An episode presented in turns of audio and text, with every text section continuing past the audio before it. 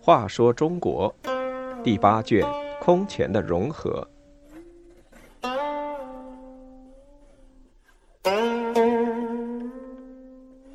一百一十，酒鬼皇帝高阳建立北齐后，前期还有所作为，后来则嗜酒如命，淫乱成性，杀人如麻，完全成了一个暴君。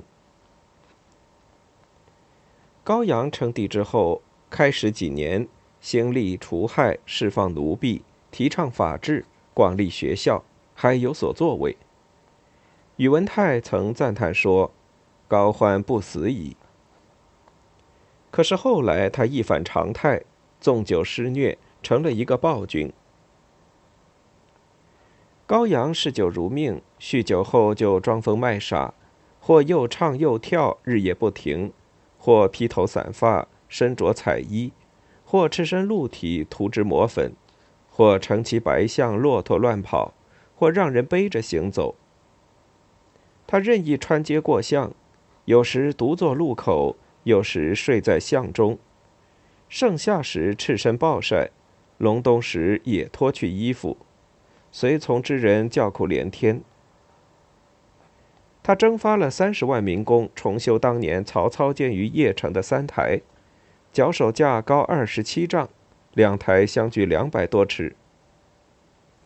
高阳在上面快步如飞，甚至旋转舞蹈，下面的人无不为之提心吊胆。有一次，他在路上遇一个妇女，问他：“当今天子怎样？”妇女回答说：“疯疯癫癫的，算什么天子？”高阳立即把他刺死。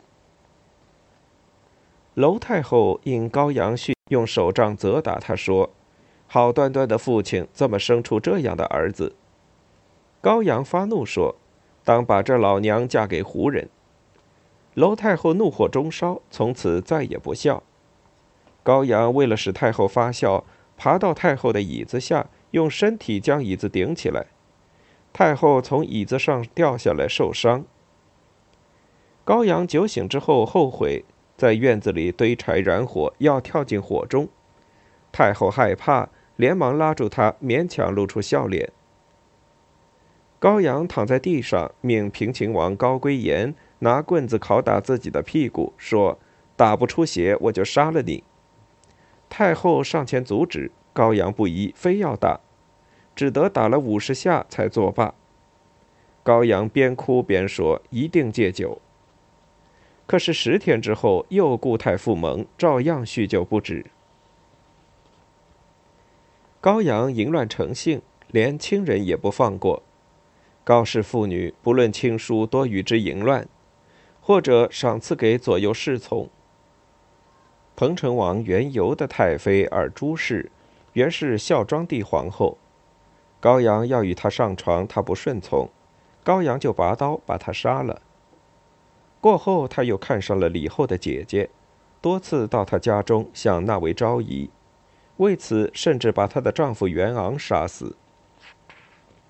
高阳杀人成性，他在大庭广众中突然命都督韩哲站出来，既不问罪，也不说明理由，就不明不白的一杀了之。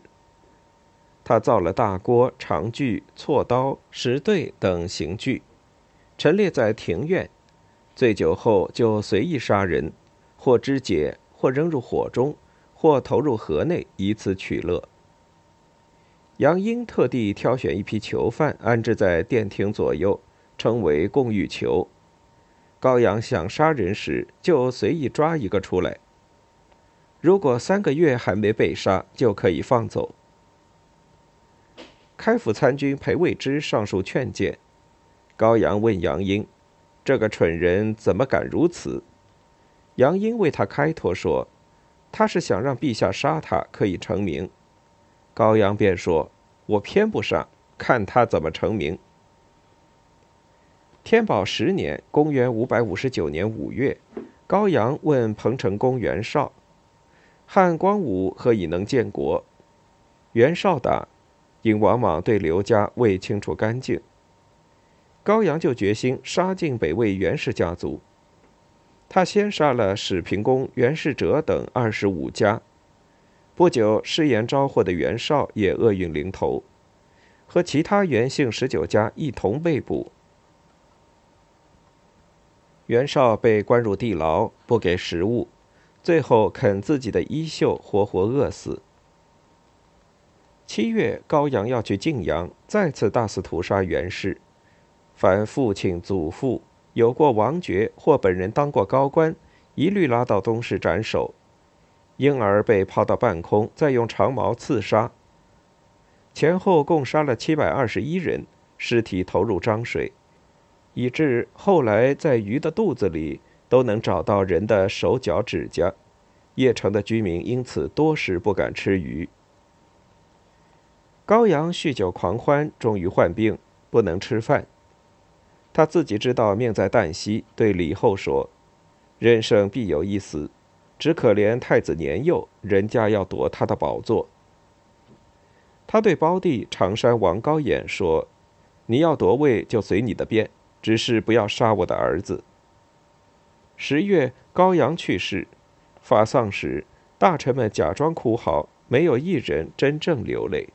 Thank you.